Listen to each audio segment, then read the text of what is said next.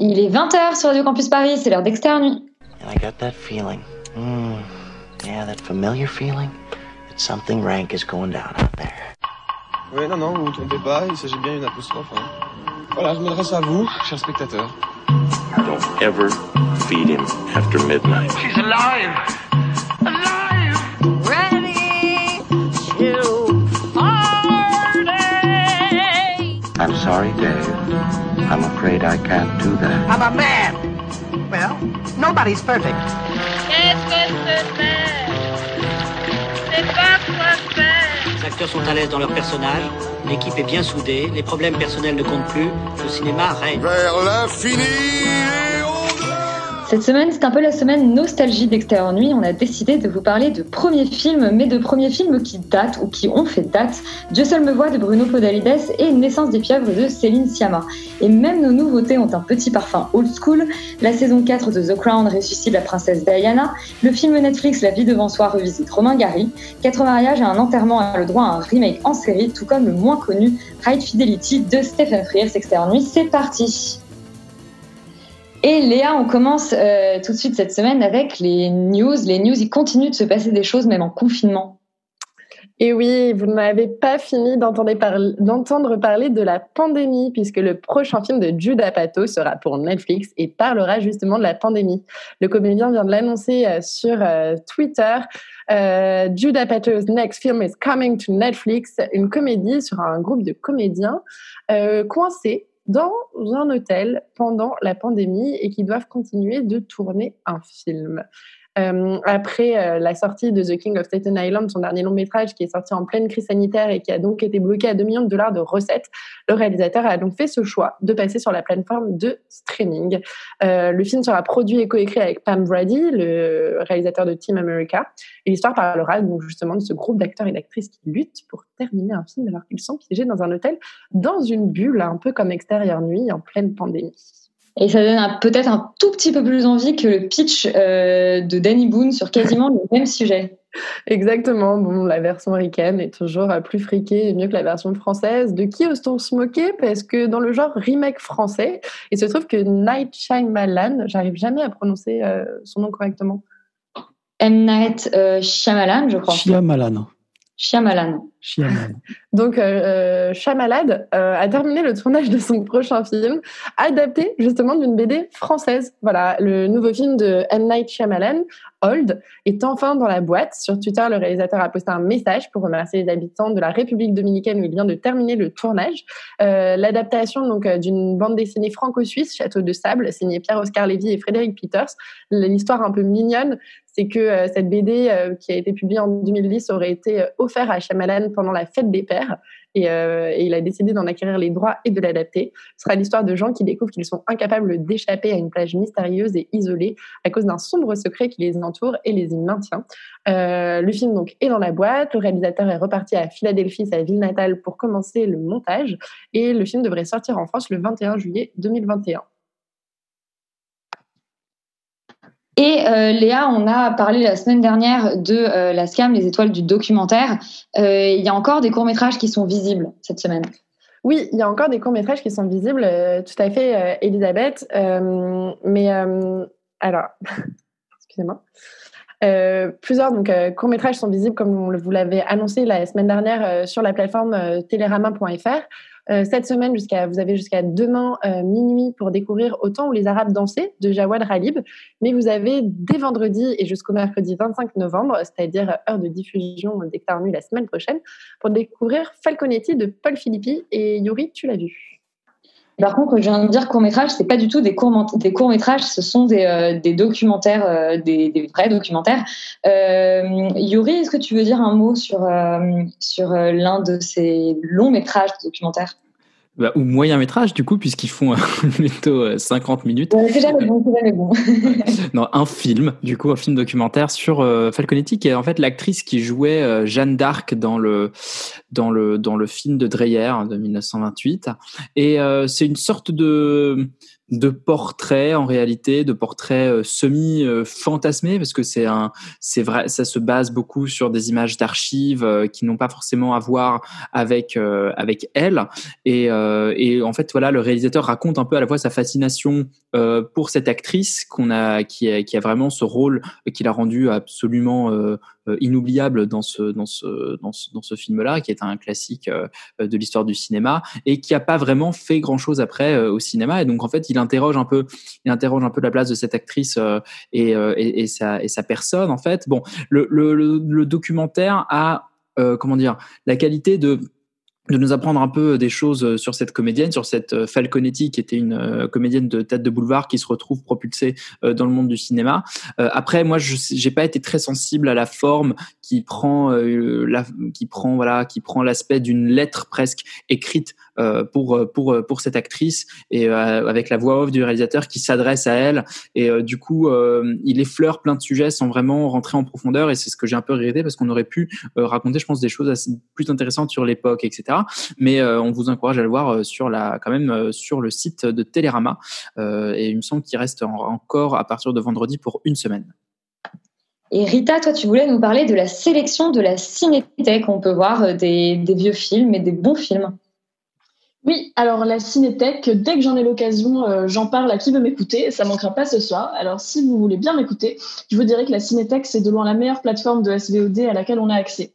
Parce que pour 3 euros, on a chaque mois une sélection à la, à la main de 10 films autour d'une certaine thématique. Ce mois-ci, c'est Tours et détours sur la route. Donc euh, plein de films autour du road trip et du fait d'être sur la route de manière générale. Au-delà de sortir de l'algorithmique pour entrer dans le conseil bienveillant, c'est surtout du cinéma de patrimoine à base de grands classiques comme de perles moins connues que la Cinétech nous propose. Pour revenir sur la sélection de ce mois-ci, du coup, euh, on y trouve Taxi Driver de Scorsese, New York Miami de Capra, Lost in Translation de Coppola, Alice dans les villes et au fil du temps de Wenders, Santoine Illois de Varda, Easy Rider de Hopper, Bagdad Café d'Adlon et enfin Done by Law et Deadman de Jarmouche. Et toutes ces belles choses avec, euh, comme chaque mois, un invité. Euh, ici, c'est enfin ce mois-ci, c'est euh, Emmanuel Carrère qui va nous parler de cinéma et des films qui l'ont marqué dans cette sélection. Euh, en plus de, films qu'on peut ajouter et louer pour prolonger cette sélection. Elle est d'ailleurs parsemée par des recommandations de grandes réalisatrices et réalisateurs. On lit par exemple que Truffaut, Audiard, Desplechin et James Gray recommandent New York Miami. Et si je devais vous en conseiller un pour commencer, restons dans l'anthologie et le très très gros classique et partons sur Taxi Driver parce qu'en ce moment ça fait du bien de faire une balade de nuit dans un New York, même si c'est un peu un New York sale et glauque à travers les gens qui connaissent le mieux leur ville, c'est-à-dire les taxis. Merci Rita. Euh, et Léa, tu es un peu, euh, un peu la gossip girl de cette émission, celle qui, euh, eh bien, euh, c'est un petit peu tout de nous et de l'actualité. Oui, XOXO, Elisabeth. En effet, vous le savez, HBO Max a racheté les droits de la célèbre série Gossip Girl et le tournage vient de commencer. La série est attendue pour 2021 et on connaît désormais du coup le casting de cette version un peu édulcorée, un peu plus teens de euh, la célèbre série euh, new-yorkaise. Pour cette nouvelle série Gossip Girl, du coup, les, auteurs euh, de l'original, Joshua Safran et John Schwartz, ont voulu un casting plus inclusif et, et diversifié, qui sera plus représentatif donc de la génération actuelle d'adolescents. Bon, moi, ça me laisse un peu perplexe parce que je trouve qu'il y a dix ans, on aurait pu aussi avoir droit à un casting un peu plus inclusif et un peu plus représentatif de, la, de notre génération. Mais en tout cas, en question, on retrouvera des nouveaux talents avec euh, quand même quelques petites expériences derrière eux, notamment Tavi Givinson, qu'on a rencontré dans Parenthood, Thomas Doherty dans Legacies, euh, Emily Allen Wright dans Revenge, Ellie Brown dans Spinning Out, Whitney Peak, Les Nouvelles Aventures de Sabrina, Diane Moreno, Savannah Smith et Evan Mock. Mais surtout, le gros truc qu'on attendait tous, c'est qui fera la voix de, de Gossip Girl. Et il se trouve que c'est bien sûr la comédienne Kristen Bell, qui avait déjà prêté sa voix à la série originale qui euh, remplira pour un tour et prêtera à nouveau sa voix pour euh, cette nouvelle série. Le pitch, c'est que la série se déroule huit ans après la fermeture du blog de Gossip Girl et suit donc un tout nouveau groupe de lycéens UP de l'Upper euh, East Side new-yorkais et des adolescents qui se retrouveront pris pour cible par l'œil omniscient de la blogueuse anonyme. Et on est bien content de retrouver euh, Kristen Bell. Euh, je vous l'avais dit en intro, on va vous parler de vieux films. Le premier, enfin de vieux films, j'exagère un petit peu, mais de premiers films de euh, cinéastes qui sont déjà un petit peu installés. Le premier dont on parle ce soir, c'est Dieu seul me voit de Bruno Podalides. Et on a une petite euh, bande-annonce. Allô Mathieu? Ouais, c'est Arnaud. Dis donc, j'ai un service à te demander là. Oui, euh, Jean-Claude est chez moi là et il m'emmerde, mais alors tant qu'il peut là, parce que j'ai invité une copine à dîner là, oui, ce soir, qui je comptait passer la soirée. Enfin bref, il s'incruste et il voudrait maintenant me la piquer. Oui. Non, tu la connais pas, non Oui, elle est assez jolie. Enfin bon, maintenant, alors... il s'est mis en Dieu tête seul me de- voit est, est- est donc sorti en 1998 et c'est toi, euh, Alban, qui a décidé de le ressortir des placards pour en parler ce soir. Alors oui, moi tout à fait, j'ai décidé de, de vouloir parler de, de- des films de Bruno Podalides tout simplement parce que je suis complètement fan des films de Bruno Podalides. J'ai absolument euh, tout vu et tout vu plusieurs fois des films de Bruno Podalides. Et là, il s'avère que France TV a mis en ligne effectivement une sorte de, de- de groupe de films qui retrace les premiers films des réalisateurs, dont Dieu seul me voit, qui est un film, euh, le premier film, le premier long métrage en tout cas de Bruno Podalides, qui est sorti en 1998 et qui raconte l'histoire d'Albert. euh, qui euh, qui se rend à Toulouse pour tourner euh, plusieurs plans et plusieurs euh, plusieurs émissions en fait liées aux élections et et ça trace un petit peu ces, histoires et ces, conquêtes amoureuses euh, pendant tout le film et moi ce que je trouve intéressant dans Dieu seul me voit c'est que on a on assiste en fait à la naissance d'une troupe d'acteurs qui suivra en fait tout le long de la carrière de de Bruno Podalides, donc son frère, Denis Podalides, ça peut être aussi Michel Villermoz, c'est également Jeanne Balibar, c'est également euh, Jean-Noël Broutet, c'est Isabelle Candelier. On a vraiment toute cette troupe d'acteurs qui se forme dès le début en fait de ce film-là, même dans le film précédent, donc dans, le, dans son premier moyen métrage qui est Versailles Rive Gauche et qui est disponible également en, streaming sur euh, en replay sur Arte. Et voilà, il y a vraiment tout ce qui forme le cinéma de Bruno Podalides, tout ce qu'on aime chez lui, c'est-à-dire les, les, les jeux de mots, les, les, sa passion pour Tintin, euh, son, son, son humour qui est parfois un petit peu que je dois assumer, qui est parfois un petit peu lourdingue, et, et en même temps tout son talent à, à saisir euh, euh, l'émotion d'une scène, à saisir le comique, parfois le burlesque d'une scène dont on ne se doute même pas qu'elle va être burlesque. Et il y a vraiment toute cette ambiance là qui qui qui qui, qui, reflète en fait dans les premiers films de Bruno Podalides. C'est ça que j'ai trouvé super intéressant. Et notamment dans les films les plus anodins de Bruno Podalides, on a des rappels parfois à, à, à Bécassine, donc sur les mecs de Bécassine qui est sorti il y a pas longtemps, qui est son son, son dernier film sorti en date, puisqu'il y a un prochain film qui doit sortir, en tout cas qui devait sortir le 2 décembre prochain, qui s'appelle Les Deux Alfred, avec encore une fois son frère Denis Podalides et euh, Sandrine Kimberlin. Et donc du coup voilà, moi c'est vraiment tout ce que j'adore. Il y a une voilà, il y a, une sorte de petite musique en fait dans, dans les films de, de auxquels on s'accroche. Donc c'est soit on aime, soit on n'aime pas. Je trouve que c'est des, films qui sont parfois radicaux, notamment Versailles Rive Gauche, le premier euh, moyen métrage. On en parlait tout à l'heure avec Yuri. Effectivement, parfois c'est un peu mal vieilli, parfois ça manque un petit peu de rythme. Parfois on se demande où est-ce qu'il veut en venir, mais il y a toujours quelque chose qui nous accroche à, à ces films-là et qui nous font en fait retrouver euh, tout le plaisir qu'on a à regarder les films de Bruno Podalides. Ce que j'aime bien aussi, c'est qu'il y a vraiment à chaque film des rappels aux précédents, des rappels à ses précédentes œuvres, à ses précédents films, que ce soit dans, dans ses caméos aussi. Je crois que Bruno Podalides intervient soit en tant qu'acteur, soit en tant que, que petite figuration dans tous ses films, et il joue à chaque fois le même rôle. Et c'est ça qui est quasiment intéressant, c'est que euh, c'est voulu en fait chez lui de, de, de vouloir dire quelque chose à propos de son film, et il donne toujours une autre voix ou une autre une autre sensibilité. Il apporte toujours une autre sensibilité à son film, et c'est ça qui est assez passionnant.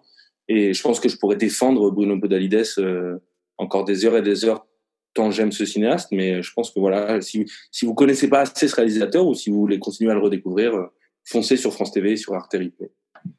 Et on sent ton amour, euh, beaucoup d'amour de ta part, euh, Alban. Yuri, amour partagé pour euh, Bruno Podalides?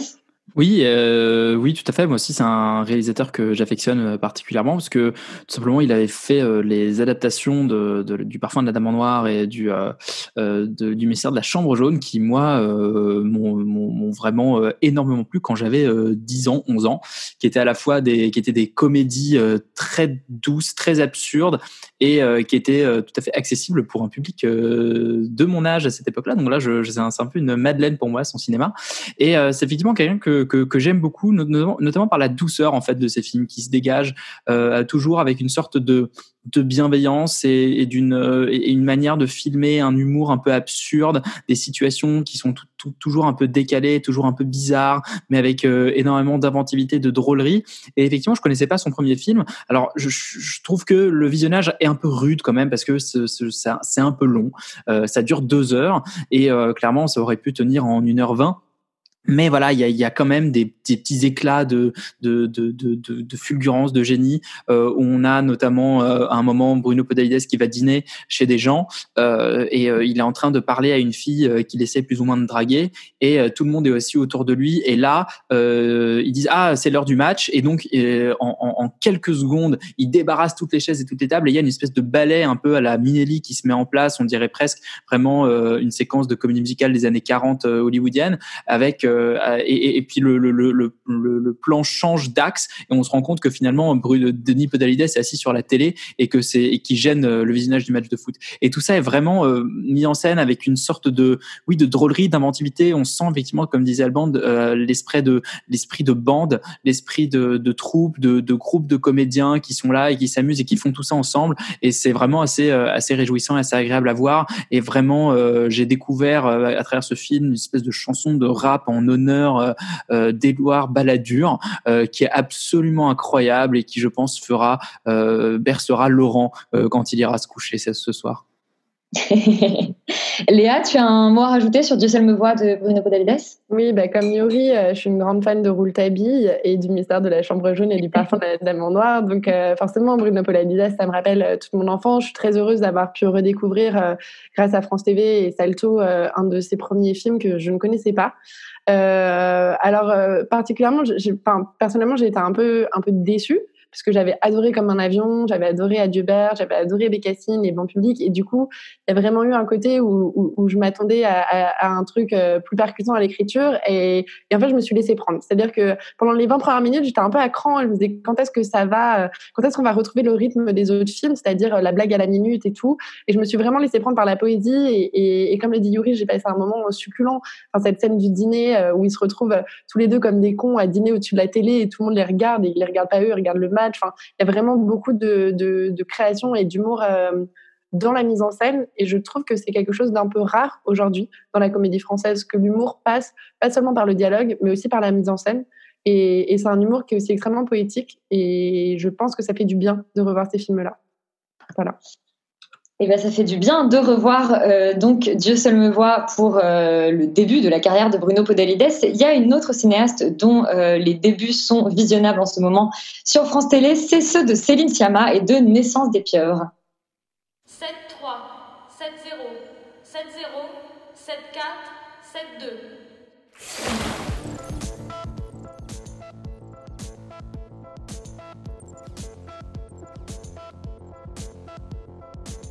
Et Roman, est-ce que Naissance des pieuvres, c'est un petit peu euh, naissance du cinéma de Céline Sciamma? Oh bah oui, puisqu'il s'agit de son premier long métrage et, euh, qu'on retrouve d'ailleurs en plus euh, tout ce qu'on aime de Céline Sciamma dans ce premier film, qui raconte l'histoire d'un été qui est celui de, Marie qui a 15 ans et qui décide de rejoindre une équipe de natation synchronisée pour se rapprocher d'une certaine Floriane, qui est incarnée par Adèle Haenel et qui est aussi la leaduse de, de, cette équipe de natation synchronisée. Et la pieuvre, ou plutôt les pieuvres dont parle Céline Sciamma dans ce film, ce sont le, le désir et l'amour euh, qui crachent son encre un peu partout dans, dans, dans ce film, et surtout qu'on découvre pour la première fois, comme c'est le cas de, de Marie, euh, qui donc euh, à 15 ans et découvre l'amour et le désir pour, euh, pour la première fois. C'est euh, aussi un film qui marque la, la, la, le début de la collaboration avec Adèle Haenel donc euh, on est ravis et qui était présenté à un certain regard au Festival de Cannes euh, en 2007 euh, donc comme quoi elle continue son chemin à Cannes Céline Sciamma. Et c'est un, film sur les premières fois de manière générale qui fait partie de, mes films préférés parce que à chaque fois que je le revois justement j'ai l'impression que c'est la première fois que que je que, je le découvre. Et c'est un, film qui prend qui prend vraiment pas de, de ride qui ne vieillit pas notamment peut-être parce que le, le désir ne vieillit pas et que le film est là-dessus que c'est complètement intemporel et c'est ce que j'adore euh, dans, ce film, c'est la, manière aussi dont il, ex, il explose en fait euh, tous les codes du teenage movie, parce qu'au départ euh, c'est ce genre-là. Et Siama se débarrasse de tous les, stéréotypes de ce genre, de, des stéréotypes du coming out, de, en fait de tout ce qu'on a l'habitude de voir. Et c'est pour ça que le film est particulièrement surprenant. Il est en fait il est question de, de mauvaise haleine, de sueur, de crachat dans le film, de dégoût en fait tout simplement, comme si Siama refusait d'idéaliser l'amour, d'idéaliser le désir et nous expliquer que le dégoût est euh, intimement lié au désir et que le romantique n'existe pas sans le trivial, ce que je trouve particulièrement beau. Euh, aussi, je trouve que le film arrive à être euh, à la fois euh, extrêmement théorique et très instinctif, presque comme une, première fois finalement, et surtout comme un premier film.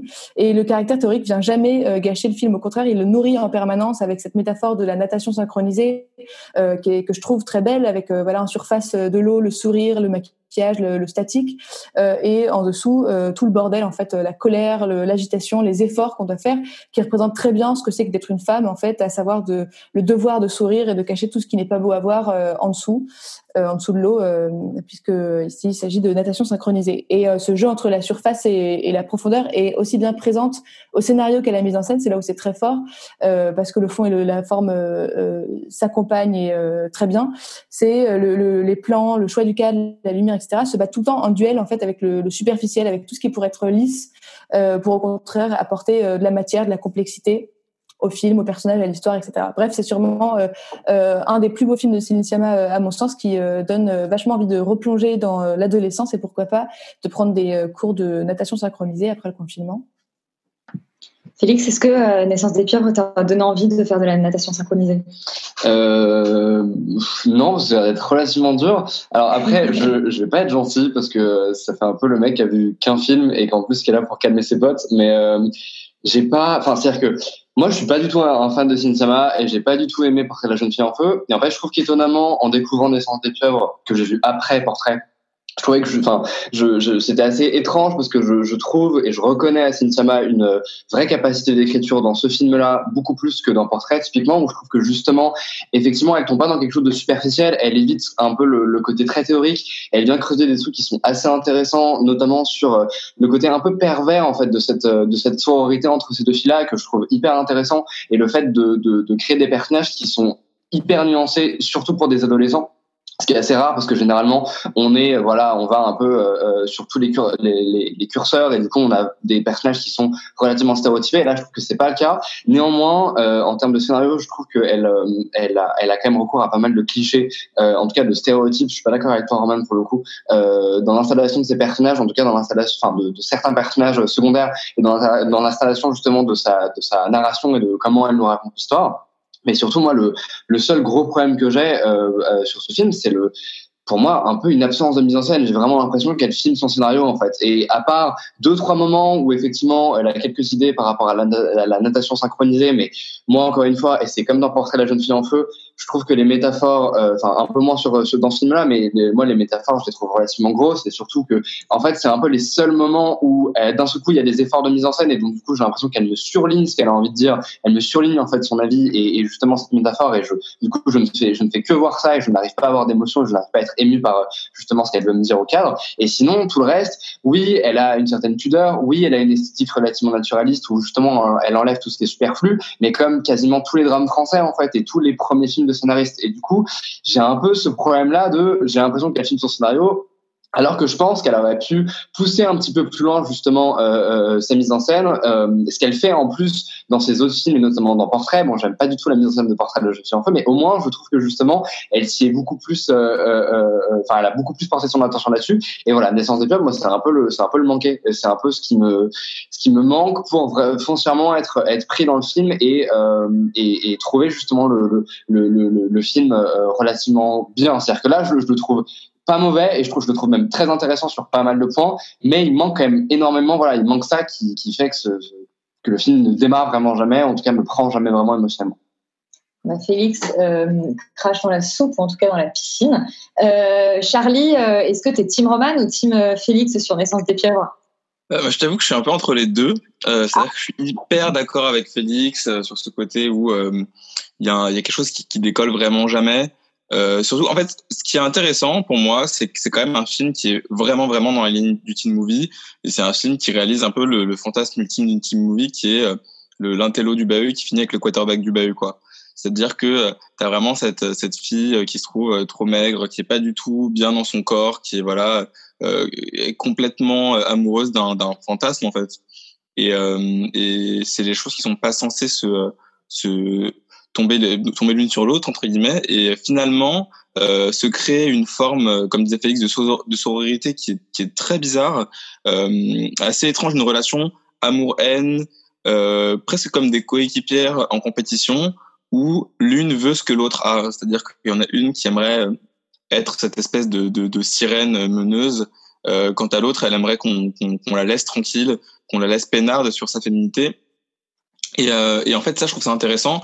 Je pense euh, peut-être que le film, pour éviter de tomber dans le cliché du film français, manque un peu de moments un peu plus pop, euh, de moments où, euh, parce que mine de rien, même si c'est des personnages qui sont qui sont euh, très adultes, euh, je pense qu'on mérite aussi de, de, voir un peu plus euh, d'instant de vie d'être un petit peu moins dans cette dans cette grisaille, dans cette grisaille, dans cette trivialité que, que nous impose le film.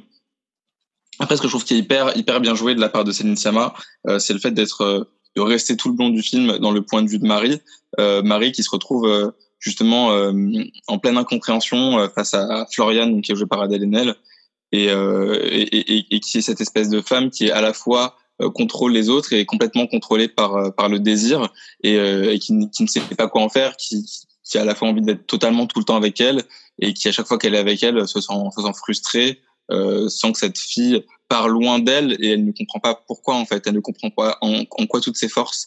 Euh, en fait, elle refuse aussi toutes ces forces-là et, et, ça, je trouve ça super cool. En tout cas, si vous avez aimé La naissance des pieuvres et que vous voulez un truc un peu plus pop, je vous conseille de regarder euh, Nowhere de Greg Araki. Et si vous voulez voir un truc un peu dans cette lignée-là, euh, un peu plus dark peut-être, peut-être Moonlight de, de, Barry Jenkins. Oui, bah écoute, deux, deux super films à rattraper.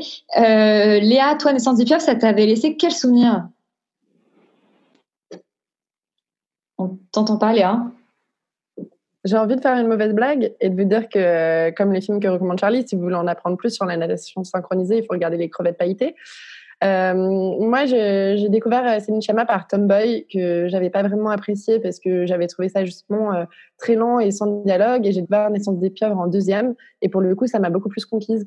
J'ai adoré la musique de Parawan. Enfin, je trouve qu'il y a vraiment un univers génial. Je trouve qu'elle qu'elle décrit hyper bien les, les prémices de l'adolescence quand on se cherche et justement toute cette relation qui n'est ni sexuelle ni vraiment sexuée en fait, qui est vraiment une, recherche de qu'est-ce que c'est qu'avoir le dessus sur quelqu'un, qu'est-ce que c'est qu'être aussi une idole? Parce que quand on est jeune et qu'on a cet âge-là, on se réfère beaucoup aux jeunes filles ou jeunes femmes qui sont dans la féminité et qui sont plus âgées que nous.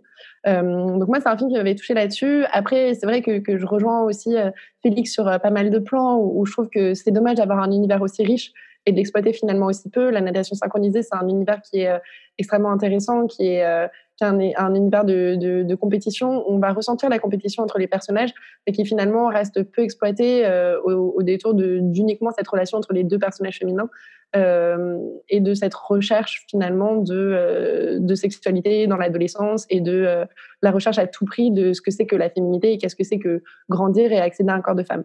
Pour autant, je trouve que c'est un des premiers films qui, de Céline Sciamma, enfin c'est son, premier long métrage, qui me donne euh, un premier aperçu de tout ce qu'elle est capable de faire. Personnellement, j'ai adoré le portrait de la jeune fille en feu et, je trouve que euh, si vous voulez rentrer dans la filmographie de Céline Sciamma, commencez par Naissance des fièvres. C'est vraiment une très belle entrée en matière euh, dans ce qui vous attend par la suite et de voir une cinéaste grandir, en fait, de la voir grandir à travers ses films et de la voir maîtriser de mieux en mieux son sujet. Et c'est pour ça que je pense que c'est important de revoir ce film qui est euh, à dispo gratuitement sur France.tv pendant encore tout le mois de novembre.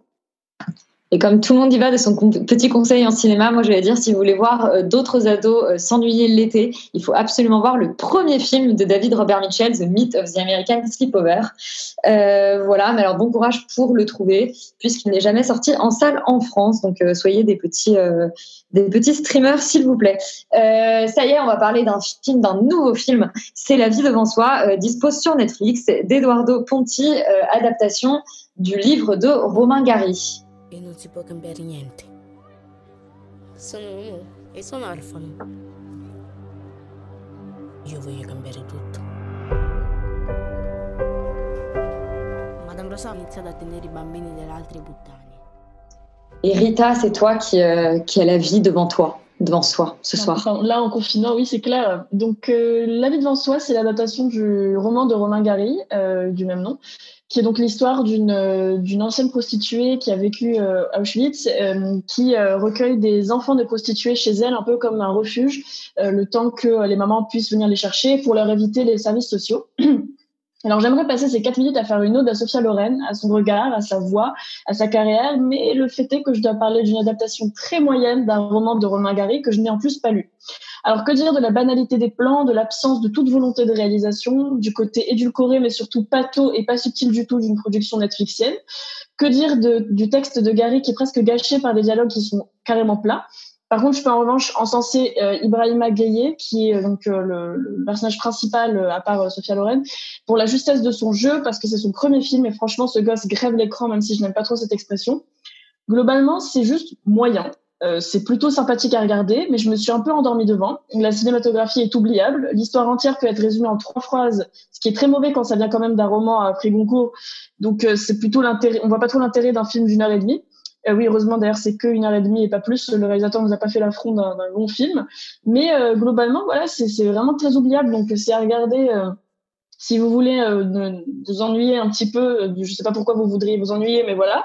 Euh, mais au-delà de ça, oui, pour regarder Sophia Loren, parce que ça fait plaisir de voir Sophia Loren à l'écran, et pour ce, premier, ce, jeune acteur qui fait son premier film et qui est vraiment impressionnant pour le coup, le duo fonctionne bien. Mais au-delà de ça, j'ai déjà tout oublié et je me suis vraiment endormie devant. Donc voilà. Donc tu t'es endormi devant, c'est pas très bon signe. J'ai dit que c'était un livre de Romain Gary, mais aurait dû dire un livre de Émile euh, il me semble, si je dis pas de bêtises, qu'on a vu euh, déjà le fantôme de Sophia Loren il n'y a pas longtemps, Laurent. Euh, c'est possible. Est-ce que j'ai vu le fantôme de Sophia Loren? En tout cas, j'ai vu la momie de Sophia Loren tout à l'heure euh, quand j'ai regardé le film, euh, parce qu'elle est ah quand même. C'était le fantôme de Claudia Cardinal. On a vu dans Pardon? En fait, je me trompe, c'est celle de Claudia Cardinal qu'on a vue dans Bronx. Oui, oui. Le, alors, c'est même plus là pour le coup. On est sur un sur sur un sur un cadavre très très attaqué euh, en ce qui concerne Claudia Cardinal dans Bronx, la pauvre. Euh, là, Sophia Loren, c'est quand même pas le même tonneau. Elle a un petit peu, elle tient quand même un peu la route. Euh, elle joue quand même plutôt bien. Hein, faut, faut, faut pas exagérer, mais c'est vrai que voilà, euh, euh comme euh, elle a, elle peut, on peut considérer qu'elle a un peu fait son temps et que clairement, genre la chirurgie esthétique, c'est bien, mais pas trop. Euh, donc non, moi je vais, je vais être d'accord avec toi en fait globalement, Rita. À part, je serai un peu plus dur sur le jeu de Sophia Loren, mais globalement, je trouve que c'est un film faiblard un peu euh, voilà téléfilm de, de Netflix euh, de niveau finalement assez léger.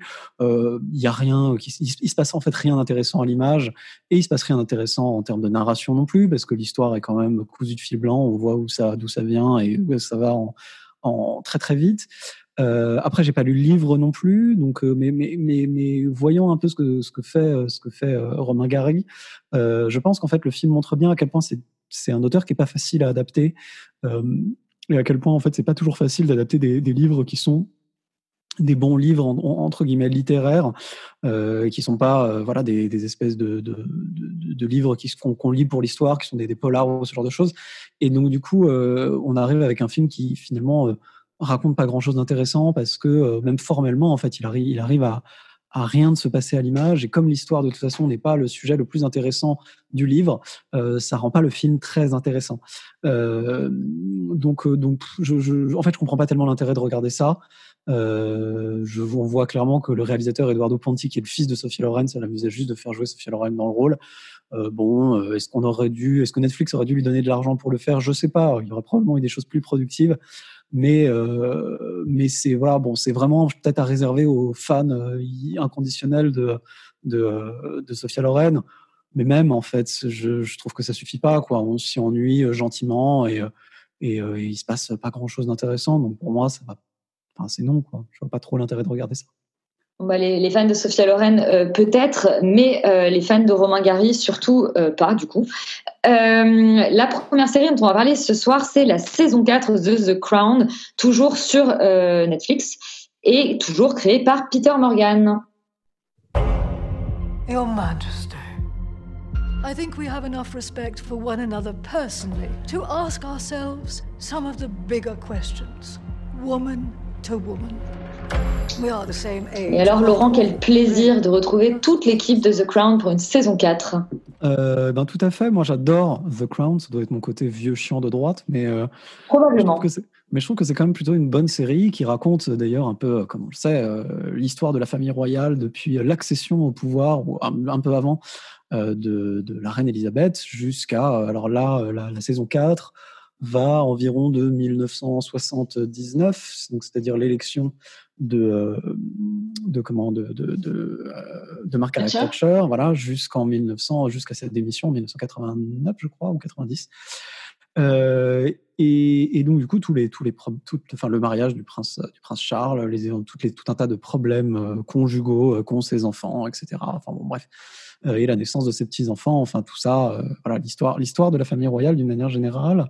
Euh, et je trouve que cette cette quatrième saison est je dirais au moins à la hauteur, voire même peut-être mieux que la précédente, en tout cas, est probablement une des meilleures en fait des quatre à mon goût, Euh, parce qu'au-delà évidemment de la réussite formelle globale de la série, qui est quand même euh, très belle, avec un casting très pertinent, très réussi, tout ça est quand même euh, très bien fait, très bien joué, très agréable à regarder, globalement assez bien écrit à chaque fois, avec euh, des épisodes qui sont euh, où il y a quand même une, exigence narrative pas, ridicule, alors que vu le sujet, on aurait pu se contenter de moins. Non, je trouve, que toujours, en fait, la saison 4 arrive à, bien réussir, mais, ce, qui, ce que je trouve particulièrement accentué dans celle-là, même si c'est déjà des éléments qui sont présents dans les quatre trois premières, le, euh, ça montre en fait à quel c'est une série qui est assez cruelle vis-à-vis de la famille royale en fait. Ça montre à quel point euh, ils sont euh, bêtes, vraiment, vraiment. Il n'y a, a pas vraiment d'autres mots, euh, voire euh, faibles, mesquins. euh, voire méchants en fait, assez bêtement méchants. Et je trouve que cette saison en, rajoute encore là-dessus.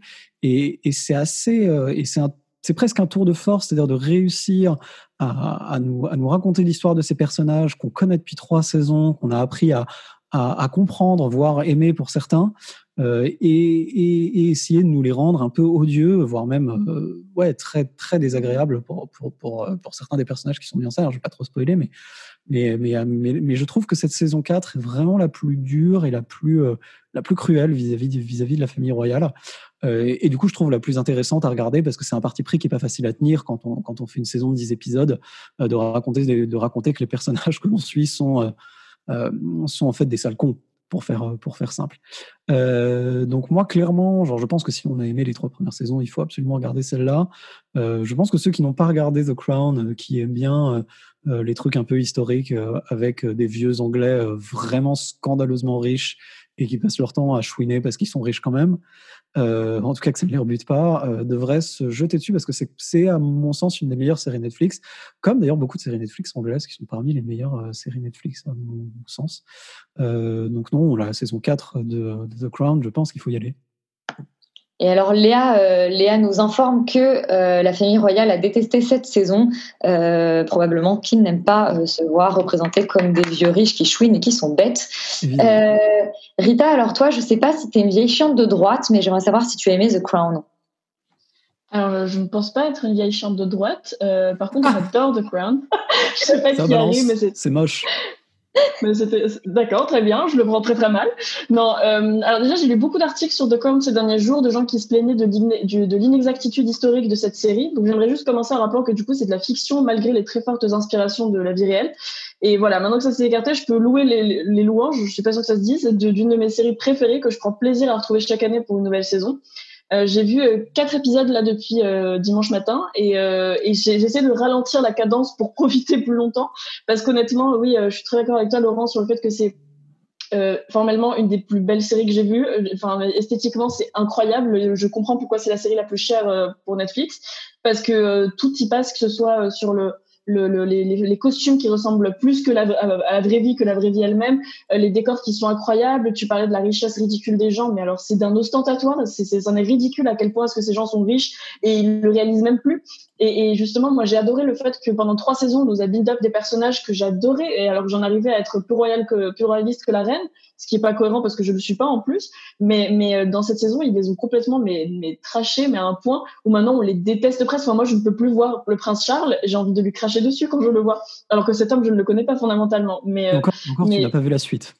Ouais, je sais, et je sais que je, en fait, je sais que le build-up va, va, va continuer pendant le reste de la saison et j'ai trop hâte parce que franchement, euh, oui, tout le monde joue excessivement bien. Je sais plus comment s'appelle l'actrice qui vient d'arriver et qui joue euh, Diana, mais elle est formidable. Enfin, tout l'épisode centré sur Diana, sur ses problèmes, euh, notamment ses, ses, ses, problèmes, euh, ses troubles alimentaires dont je n'avais pas connaissance, et c'est vraiment tellement bien fait. Enfin, je, je, je sais même pas quoi dire sur le fait que, que j'adore ces, ces, ces, séries où on peut arriver à avoir tous les personnages principaux qui sont détestables. C'est un peu comme dans Mad Men. Enfin, ça me rappelle un peu Mad Men dans ce sens-là, où tout le monde est détestable, mais on arrive quand même à avoir de l'empathie pour ces gens, alors que c'est les gens les plus euh, détestables qui soient. C'est des gens riches, euh, entitled, qui sont euh, au pouvoir et qui ne servent à rien fondamentalement. Mais euh, on arrive à s'attacher à eux et, et, et, à quand même le, voir tout ce qu'ils ont de mauvais quand on voit la reine qui, qui, ne sait rien de ses enfants et qui ne sait rien de, de, son pays. Et on voit en même temps Thatcher qui, qui et presque choqué de voir à quel point est-ce que l'establishment le, le, ne, ne, connaît rien à la réalité du pays. On en arrive presque à avoir de l'empathie pour Thatcher, qui est quand même encore une fois un personnage mais détestable, parce qu'on a l'impression que, que c'est une personne qui vient de la, de la, middle class et qui se fait un peu euh, casser euh, du sucre sur le dos par euh, la famille royale. Donc ouais, moi je, je, je peux que vous dire de foncer voir The Crown parce que c'est c'est une des meilleures séries qui ait jamais été faite et c'est très subjectif, mais je, je fais croire que c'est objectif. Mais voilà, j'adore The Crown et je le dirai jamais assez. Et l'actrice dont tu parlais qui joue Diana, c'est Emma Corrin. Euh, et bien maintenant, on va parler de deux séries, deux séries qui sont des remakes de films. Euh, le, la première dont on parle, c'est le remake d'une série, d'un film de Stephen Frears qui s'appelle High Fidelity. Euh, et c'est le même titre, c'est une adaptation de roman. Et on écoute la bande-annonce. ran into my ex last night. So how was it? You know, seeing him? You know that scene at the end of Braveheart where they rip all his entrails out and he's like freedom, but it's like a positive thing, you know, because he like inspired his people or whatever? Yeah. Et Yuri, c'est à toi que revient la tâche de pitcher High Fidelity. Euh, Dispo sur Stars. Sur Stars Play, absolument, et qui est une euh, que vous, je sais même pas si c'est une chaîne de télé ou une, une filiale d'Amazon. En tout cas, c'est visible sur Amazon Prime. Euh, c'est euh, l'adaptation d'un roman de Nick Hornby euh, qui a été adapté en film, qui a été ensuite adapté en comédie musicale et qui aujourd'hui est adapté en série. Donc, euh, c'est un c'est un, c'est une histoire en tout cas qui a fait son petit bonhomme de chemin. Et je n'ai vu aucune des adaptations précédentes et je n'ai pas non plus lu le roman de Nick Hornby. Donc moi, je, je, je découvre ça avec euh, des yeux de, des yeux de novice. Et euh, voilà. Donc. Exactement, que, que je suis resté depuis euh, les films de Bruno Podalides. Et donc euh, c'est un, c'est l'histoire d'une de Zoé Kravitz qui s'appelle qui s'appelle donc Rob dans la série, qui est donc euh, euh, si j'ai bien lu la fiche Wikipédia, le même nom de personnage principal que euh, dans dans la série, enfin que dans le livre et dans le film d'origine. Mais euh, c'était un homme à l'époque et aujourd'hui, eh bien c'est c'est un personnage féminin joué par Zo- Zoé Kravitz qui a des voilà des relations amoureuses plutôt plutôt bancales euh, et qui gère un magasin de vinyle, euh, d'où le titre High Fidelity puisque ça fait référence donc à la qualité du son. Voilà, donc c'est plus ou moins euh, le pitch euh, global de la série et tout tout ça se passe à New York aujourd'hui et a une structure, on va dire assez décousue et épisodique euh, et euh, avec une Zoé Kravitz qui raconte vraiment tout son monologue intérieur au spectateur en regardant la caméra, ce qui, ce qui formellement moi m'a un peu gêné parce que je trouve ça un peu euh, un peu paresseux et un peu faible. Mais euh, globalement, en fait, voilà, je pense que cette série n'est pas vraiment faite pour moi. Euh, on est dans une série euh, euh, new-yorkaise euh, où les gens parlent, euh, où leur seul euh, leur seul intérêt dans la vie c'est la musique, donc ils vont ils vont un peu papoter donc euh, sur tel morceau, est-ce qu'il est meilleur que tel autre morceau, etc. Donc vraiment des discussions que tout le monde a euh, tous les jours dans sa vie. Et euh, tout ça est un petit peu, je trouve, euh, voilà, je, je trouve que c'est un peu irréel. J'y crois, je crois pas vraiment à ce magasin. Je crois pas vraiment à cette à cette atmosphère là. Euh, et aussi pour la simple raison que je trouve la série assez incohérente sur le plan musical, c'est-à-dire que je je trouve pas que la sélection de chansons euh, qu'ils font, eh bien, raconte vraiment une histoire et une vraie cohérence. Et tout ça ne tout ça ne me ne m'a pas ne m'a pas vraiment emporté, si ce n'est pour euh, la présence toujours euh, magnétique euh, de Zoé Kravitz, qui est une actrice extraordinaire. Mais euh, voilà, tout ça tout ça est un petit peu euh, faiblard à mon goût et ne m'a pas franchement convaincu. Et Laurent, est-ce que ça t'a convaincu, toi, euh, High Fidelity? Alors j'imagine que ça chouine un petit peu moins que dans The Crown, mais. Alors, euh, ça, ça chouine quand même. Ça peu, chouine pas mal, hein, ouais. Ah, quand même. Mais c'est un peu le concept aussi de, de la série. Euh, euh, c'est marrant parce que je, je vais être à la fois d'accord et pas d'accord avec toi, Yuri. C'est-à-dire que moi, j'avais moi j'avais vu le film de Stephen Frears de 2000, donc il y a quand même une vingtaine d'années maintenant, euh, que j'avais beaucoup aimé, que j'avais trouvé euh, très amusant, avec une ambiance assez assez assez sympa, etc. Et qui et qui du coup en fait se passe pas. Enfin bref, ra- raconte des choses assez différentes et je trouve plutôt plus réussi globalement que la que la série. Mais mais mais, mais finalement, je trouve que l'idée euh, d'adapter ce film en série est assez pertinent et, et pas trop mal réussi. C'est-à-dire que l'idée de remettre un peu au goût du jour avec euh, les comment dire les, les, marottes, les affects, les, tropes, euh, je veux dire modernes des réseaux sociaux, de comment comment on vit le monde aujourd'hui, sachant que le, film se passe plutôt dans les années 90 et à Chicago d'ailleurs et non pas à New York. Euh, et, et, donc du coup, je trouve que la, remise au goût du jour est, est, est plutôt pertinente et et pas trop mal réussi, quoique un peu forcé. C'est-à-dire que je, on voit qu'en fait ils essaient d'en rajouter pour montrer ah regardez en fait maintenant ça se passe aujourd'hui donc du coup il se passe ça etc. Par rapport au, film où il y a quand même encore pas mal de références je trouve au film moi, dans la série. Euh, et, en revanche là où je suis là où je vais être assez d'accord avec toi c'est que je trouve que toute la sélection musicale, toute la manière dont on parle de musique en fait dans cette série est, est complètement en dessous de ce qui est fait dans le film euh, qu'on on voit qu'en fait tout ça sert de gimmick et qu'il suffit pas de citer euh, quelques groupes indés un petit peu obscurs euh, de temps en temps pour faire genre euh, à regarder, on met de la référence pour faire des références qui sont cohérentes, qui ont du sens, et pour dire quelque chose sur le milieu des audiophiles, le milieu de ces gens qui euh, sont un peu dingues et qui écoutent de la musique sur vinyle, sachant que, encore une fois, le film se passe dans les années 90, c'est une période où personne n'écoute de, plus personne n'écoute de vinyle et tout le monde s'en fout. C'est plus du tout devenu un truc, enfin, c'est un truc qui est pas du tout cool, en fait, ce qui est, ce qui est, ce qui est le cas euh, nettement plus aujourd'hui. Donc, euh, donc je, je suis, euh, je suis un peu partagé par cette série, même si j'ai réussi à retrouver un peu l'ambiance qu'il y avait dans le film. Et du coup, rien pour ça, euh, j'ai trouvé ça assez agréable, d'autant qu'en plus, comme tu l'as dit, Zoé Kravitz est super dans le rôle. Je trouve que globalement, euh, d'un point de vue formel, la série est assez réussie. Les personnages sont plutôt pas mal, euh, assez, assez marrants, mais quand même, c'est-à-dire que je, je crois que je, je, enfin, je préfère largement le film et je, et je recommanderais plus le film pour les gens qui s'intéressent un peu à ce, au pitch et qui s'intéressent un peu à ce milieu-là et à cette idée-là. Euh, après, pour ceux qui ont vraiment aimé le film, euh, je pense qu'ils seront pas rebutés non plus trop par la série parce qu'ils ils arriveront à retrouver un peu l'ambiance qu'il y avait dans le film. Donc c'est c'est pas un échec total, euh, mais mais c'est pas non plus une réussite extraordinaire. Et d'ailleurs la, série malheureusement a été arrêtée au bout d'une saison, ce qui fait que du coup elle se termine un petit peu à l'arrache parce que clairement la, la fin est un peu un peu un peu faite comme ça parce que voilà, elle n'a pas réussi à être bouclée complètement parce que je pense qu'il s'attendait pas à se faire terminer au bout d'une saison, ce qui est un peu dommage. Donc réussite en demi-teinte pour High Fidelity. Fidelity. Je vais dire pour les puristes, vous pouvez découvrir le, film donc de Steven Frears qui date de 2000. Et pour les encore plus puristes d'entre vous, il y a le roman dont c'est adapté. Euh, et là, on va parler à la fin de cette émission de quelque chose qui me pose un tout petit peu souci. C'est une adaptation en série de quatre mariages et un enterrement. Alors pourquoi euh, On écoute la bande-annonce et vous allez répondre à cette question juste après. Please, I need my bag. I took the wrong one off the carousel. It has some highly classified material in it. I'm sorry, can I help you? Didn't realize Jack Ryan flew commercial. Oh, great, yeah. Pithy comments. That's exactly what the situation needed. Were you at college with Ainsley too? I always thought of Ainsley, Duffy and Craig as more of a trio. No, there are always four of us. Léa, du coup, je disais, je vais te demander pourquoi, pourquoi adapter euh, en série Quatre mariages un enterrement, film qui date donc maintenant de 94, puisqu'on donne beaucoup de dates ce soir.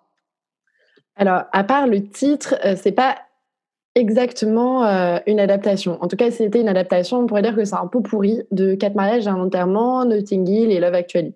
En fait, c'est une série qui va regrouper énormément de références à toutes les plus grandes comédies romantiques euh, anglaises de ces 20 dernières années. L'histoire, c'est l'histoire de Maya, de Ainsley, de Duffy et de Craig, qui sont euh, quatre Américains, qui ont été ensemble euh, à l'université et qui se retrouvent trois pour les quatre, en tout cas, à vivre à Londres aujourd'hui. À part Maya, qui elle vit à New York et va venir rendre visite à ses amis qui eux vivent à Londres le temps d'un week-end. Le temps d'un week-end où elle va rencontrer d'autres personnes et ça va un peu bouleverser son destin. J'ai pas envie d'en dire tellement plus parce que pour le coup, euh, malgré bien sûr un grand décalage entre euh, le titre et finalement euh, la forme et le fond de la série, c'est déceptif parce qu'on s'attend, on a vu quatre mariages en enterrement, Hugh Grant et Andy McDowell qui, qui tombent fous amoureux, une bande de potes british hyper délurés. Là, on est dans des personnages qui sont beaucoup plus caricaturaux, on n'est pas exactement dans les mêmes enjeux, mais on est quand même un peu dans l'extérieur nuit sous le coup d'une longue suite de euh, pseudo-séries rom-com ratées. Euh, la semaine dernière, on parlait de Love et Anarchy, pas en bien. On vous a parlé de Emily Paris, pas en bien. On vous a parlé de Planqueur, pas en bien. Et euh, très personnellement, je trouve que cette série, elle tient euh, plutôt pas mal ses promesses. Euh, Bien sûr que c'est pas la série du siècle, elle va rien vous proposer de, d'extraordinaire. Elle repompe des procédés qui fonctionnent plutôt bien, le procédé des pancartes de Love Actually, euh, le procédé de la scène avec Hugh Grant qui marche à travers le marché de Notting Hill et les saisons qui passent pour nous faire passer le temps. en effet, quatre mariages et un enterrement, et je trouve que dans la série c'est quand même bien amené le fait que l'enterrement ne soit pas celui qu'on est prévu. mais pour moi, j'ai vraiment apprécié cette série. Euh, je l'ai binge-watché euh, un peu connement, mais comme on binge-watch finalement les séries de rom-com, j'ai été assez prise par les personnages. J'ai beaucoup pleuré à la fin. J'ai été hyper émue euh, par certains des dénouements. Et il y a beaucoup de choses irréalistes, il y a beaucoup euh, d'histoires d'amour euh, troubles. On est un peu encore dans une histoire de Oh I Met ou de Gossip Girl, c'est-à-dire que tout le monde couche euh, les uns avec les autres et ça pose de, de problème à personne, ce que je trouve complètement irréaliste si on essaie de transposer ça dans un vrai groupe d'amis. Forcément que non, non, tu peux pas coucher avec l'ex-fiancé de ta pote, non, tu peux pas te taper machin qui a déjà couché avec machine et trucs, enfin ça ne passe pas. Mais il y a une harmonie dans l'écriture comme on l'a dit la semaine dernière sur beaucoup de, projets Disney, là, c'est une série qui est quand même produite par Hulu. On sent la thune derrière. Et on sent la thune pas qu'à la prod, on sent aussi la thune à l'écriture, où je trouve que les arches de personnages ont vraiment été travaillés, où il y a une inclusivité aussi également euh, dans les créations de personnages. Ça fait du bien aussi de voir une série british avec des personnages euh, d'origine pakistanaise qui ont une vraie origine culturelle, qui sont pas juste là pour faire joli, euh, où ça peut faire aussi partie finalement de l'intrigue, le fait d'avoir une origine et de vivre dans un autre pays.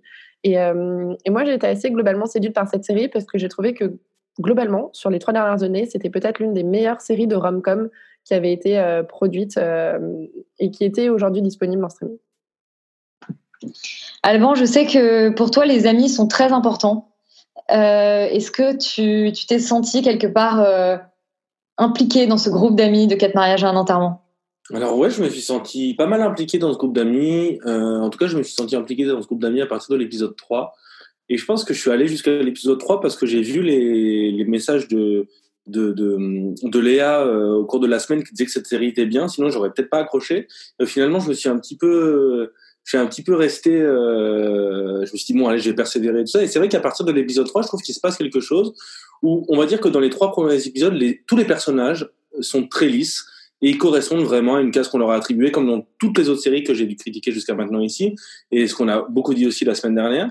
Et je trouve qu'il se passe quelque chose. On a une sorte de petit, de petit tournant au tout début de la série, donc euh, vraiment euh, dans les trois premiers épisodes, où finalement on se rend compte que les personnages sont un petit peu plus complexes que prévu, que les relations qui les unissent sont aussi un petit peu plus complexes que prévu, et que et que finalement on s'attend à regarder une comédie romantique, donc tout ce qu'il y a de plus euh, commun et qu'on aime en fait regarder quand elles sont bonnes.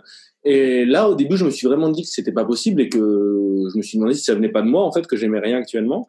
Et finalement, je me suis laissé, euh, je me suis laissé embarquer par l'histoire et, et, je trouve que c'est vraiment, euh, c'est vraiment intelligemment fait. Alors forcément, comme l'a dit Léa, hein, c'est pas la série du siècle. Hein, je vais pas, je vais pas la regarder, la conseiller à tous mes amis et à tous mes proches, mais mais effectivement, on, on, on rentre vraiment dans l'histoire, on rentre dans les liens qui unissent les personnages, on rentre dans, les, dans leurs secrets, dans leurs histoires d'amour, dans leurs histoires d'amitié, et on se sent un peu comme à la maison. Et je trouve qu'il y a un côté un petit peu feel good en fait dans la série, un côté un petit peu réconfortant, et, et je trouve que c'est assez agréable de regarder ça euh, euh, un dimanche soir, euh, voire on peut même se laisser tenter de regarder ça un samedi soir.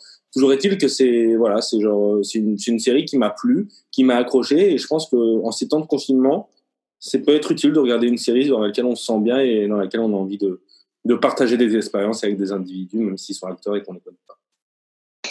Et quel type d'expérience euh, On ne va pas trop t'en demander.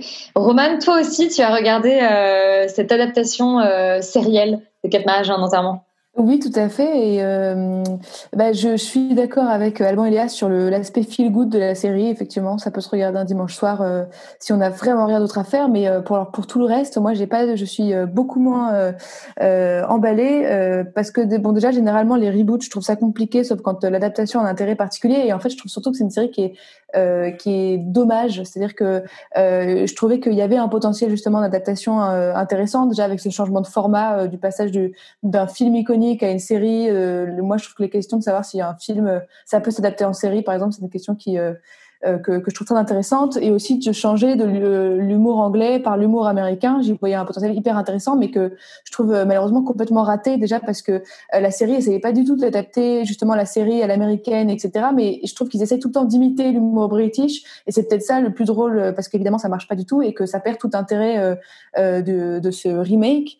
Ensuite, euh, je trouve qu'il y a une, une, une, succession de Deus Ex Machina, de coïncidences et de dialogues type euh, vous n'avez pas parfois l'impression que vous avez emprunté le mauvais chemin euh, euh parce que c'est exactement ça qu'on dit à un inconnu dans un aéroport au bout de ça fait voilà c'est le premier épisode et déjà on en est dans dans les violons et dans la lourdeur euh, intense. Je trouve qu'il suffit de il suffit de 10 minutes pour que la série devienne un espèce de mauvais soap opéra. Et je trouve que à ce moment-là si on veut vraiment faire de de quatre mages entièrement un un soap opéra, euh, allons-y euh, à fond. Et, euh, et, et, là, c'est pas le cas. C'est vraiment c'est bancal. On sait pas trop si c'est exprès ou pas. Donc, je trouve ça gênant en fait. Je parle pas de l'apparition de, Andy McDowell dans l'épisode 3 que je trouve grotesque. Et en fait c'est peut-être ça, je trouve, le, pire de la série, c'est qu'on sent pas du tout l'amour des scénaristes pour le film culte de, de, de Curtis. C'est-à-dire qu'à la limite, la série aurait pu être mauvaise, mais être un joli hommage au film. Et même ça, je trouve qu'on le sent pas du tout. Je, je vois pas trop le rapport avec Quatre Mages en enterrement, sauf les cartons dont tu parlais, euh, euh, Léa. Donc euh, voilà. Et puis pour revenir sur aussi le, il y a un truc qui, qui m'embête aussi sur le souci d'inclusion de la série. Alors peut-être que c'est parce que j'ai pas encore tout vu et qu'il faut que j'aille au bout, mais je trouve que jusque là, j'ai l'impression de voir une série qui veut se moderniser, s'adapter à son époque, etc. Mais que l'inclusion justement des, des ethnies, etc. est pas du tout exploitée de manière narrative, si ce n'est pour faire des, mauvaises blagues un peu racistes. Donc voilà, je trouve que la meilleure chose de la série en fait, c'est sa tout simplement parce qu'ils ont utilisé tout le budget euh, pour acheter des, droits de chansons euh, qu'il y a tout le temps, partout, euh, mais qu'on connaît, des chansons. Donc moi, je me suis juste amusée à chanter au-dessus de la série, parce que le, la série a effectivement une bande originale pas mal pour combler le manque total d'originalité, justement moi, je trouve ça, par contre, ça m'a donné envie de revoir euh, le film euh, de Mike Newell, donc je et les beaux yeux de Hugh Grant. Donc, je vais peut-être faire ça euh, maintenant que je me suis fait les, quatre premiers épisodes de cette série. Et ben, en tant on t'encourage vivement et on rappelle que ce, on doit ce remake ou en tout cas ce, reboot à Mindy Kaling, qui est donc une des actrices de, de The Office, qui a fait un peu partie de la bande Apato et qui est globalement une une figure de l'humour américain. Euh, Extérieur Nuit, c'est déjà terminé, mais bien sûr, on se dit à la semaine prochaine. Vous restez sur Radio Campus Paris et puis évidemment, vous regardez bah, tout ce qu'on vous a dit de regarder, c'est un ordre. Euh, bonne soirée à tous.